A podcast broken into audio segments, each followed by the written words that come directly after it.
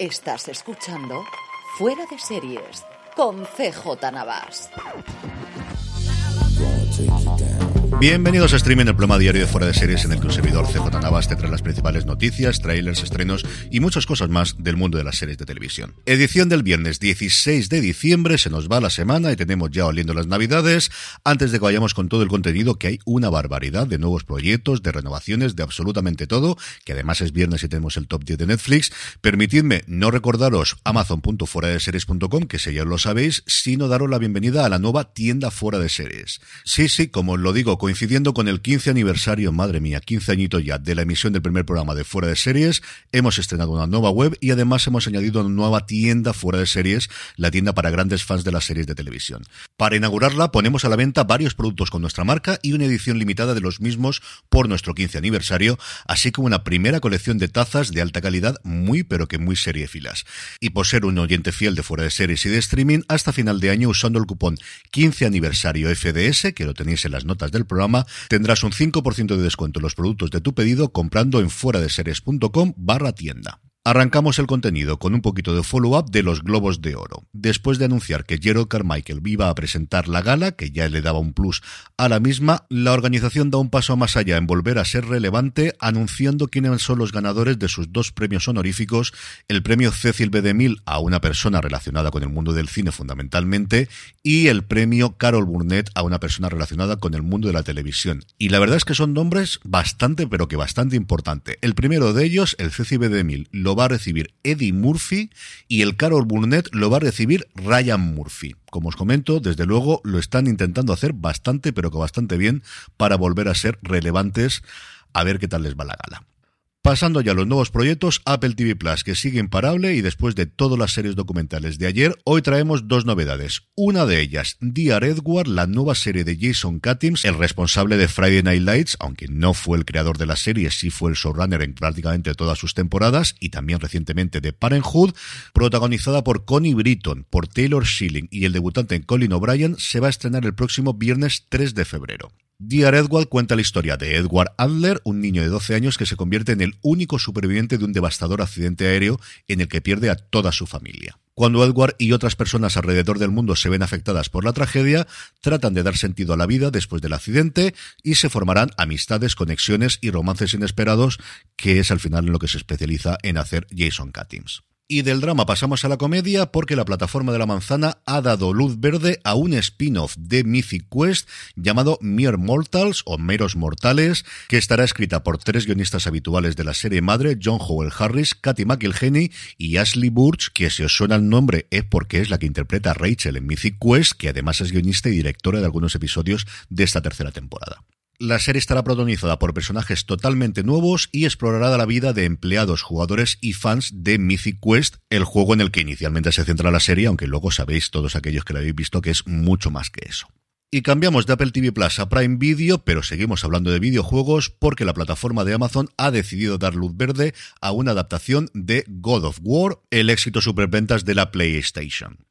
La producción corre a cargo de Amazon Studios y de Sony, evidentemente, y la serie estará creada por el responsable de La Rueda del Tiempo, Rafe Judkins, y además por los dos creadores de The Expanse, Mark Fergus y Hawk Ostby. Pero no se ha quedado contento con esto Prime Video porque al mismo tiempo ha sido la que al final se ha quedado con una serie que parece que había muchísimo interés en Hollywood por hacerse con ella llamada All Stars, producida e interpretada por Reese Witherspoon. Tanto es así que Amazon ha encargado directamente dos temporadas de esta comedia, algo que hace un poquito de tiempo era habitual, pero a día de hoy cada día es más extraño y que al final podríamos decir que es una especie de Ted Lasso en el mundo de las cheerleaders.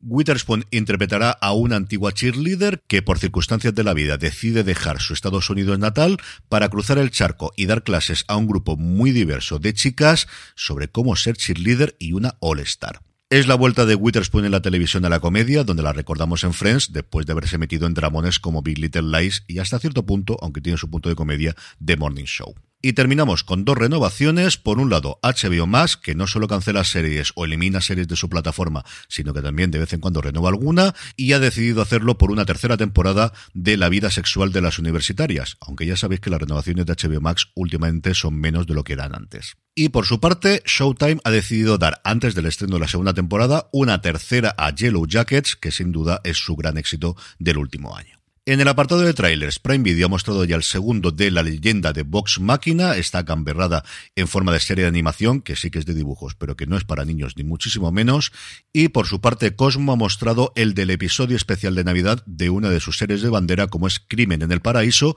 que podremos ver el día 1 de enero para la resaca de Nochevieja. En el apartado de estrenos, hoy viernes tenemos hasta seis, cuatro de ellos de Netflix. La cuarta temporada de su serie de animación Paradise PD, Lejos de casa, un adolescente con problemas económicos se sumerge en un mundo de lujos tras ganar una beca de un prestigioso colegio exclusivamente al alcance de los más privilegiados. Una serie muy para estas fechas, Tempestad por Navidad, los destinos de los pasajeros y el personal de un aeropuerto se entrelazan cuando un gran temporal les obliga a pasar juntos las horas previas a la Navidad y el que para mí es el más atractivo de todos, el nuevo empleado, un abogado novato de la CIA, se adentra en el peligroso mundo del espionaje internacional cuando una ex agente amenaza con divulgar los secretos de la agencia. Por su parte, HBO Max estrena la segunda temporada de Romulus, esta serie sobre el origen de Roma, que está grabada en latín y está producida por los responsables de Gomorra, y Movistar Plus hace lo propio con la segunda temporada de Más o menos, una serie de la cual he leído muy buenas críticas en Estados Unidos. El sábado no tenemos estrenos, pero sí lo tenemos el domingo 18, que llega a 3 Player Premium,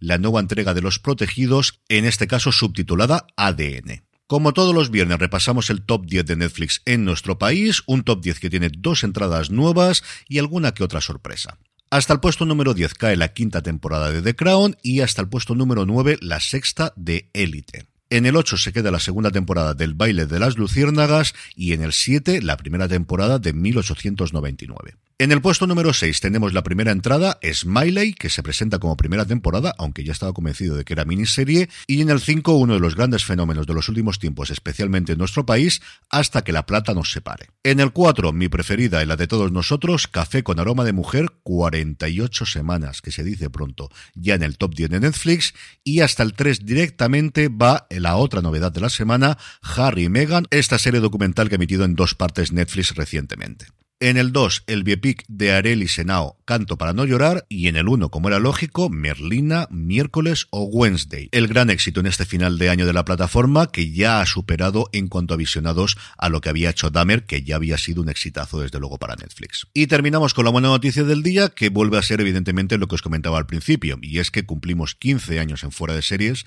15 años ya delante del micrófono hablando de series de televisión, muchísimas cosas que han pasado en estos años, y para celebrarlo, como os comentaba, al principio, hemos creado, bueno, hemos creado no, la ha creado Jorge, que le ha dedicado un montón de horas y un montón de cariño para que esté tan chula como está nuestra nueva página web y al mismo tiempo hemos incorporado algo que queríamos hacer desde hace mucho tiempo, que es la tienda fuera de series, en la que, como os comentaba al principio del programa, ya tenemos varios productos para celebrar este 15 aniversario y además unas tazas tremendamente molonas. Está mal que yo lo diga, pero de verdad que son muy molonas. Pasaros por fuera de series.com, pasaros por fuera de series.com barra tienda, mirad todo lo que hay ahí y si decidís comprar cualquier cosa, además de que lo agradecemos de corazón. Recuerdo utilizar el cupón 15 aniversario FDS, que te lo pondré en las notas del programa para que no se te olviden, para tener un 5% de descuento adicional hasta final de año. Y con esto despedimos el día y la semana en streaming. Sabéis que tenemos fuera de series este próximo domingo. Volvemos a escucharnos el lunes. Gracias por estar ahí. Recordad, tened muchísimo cuidado y fuera.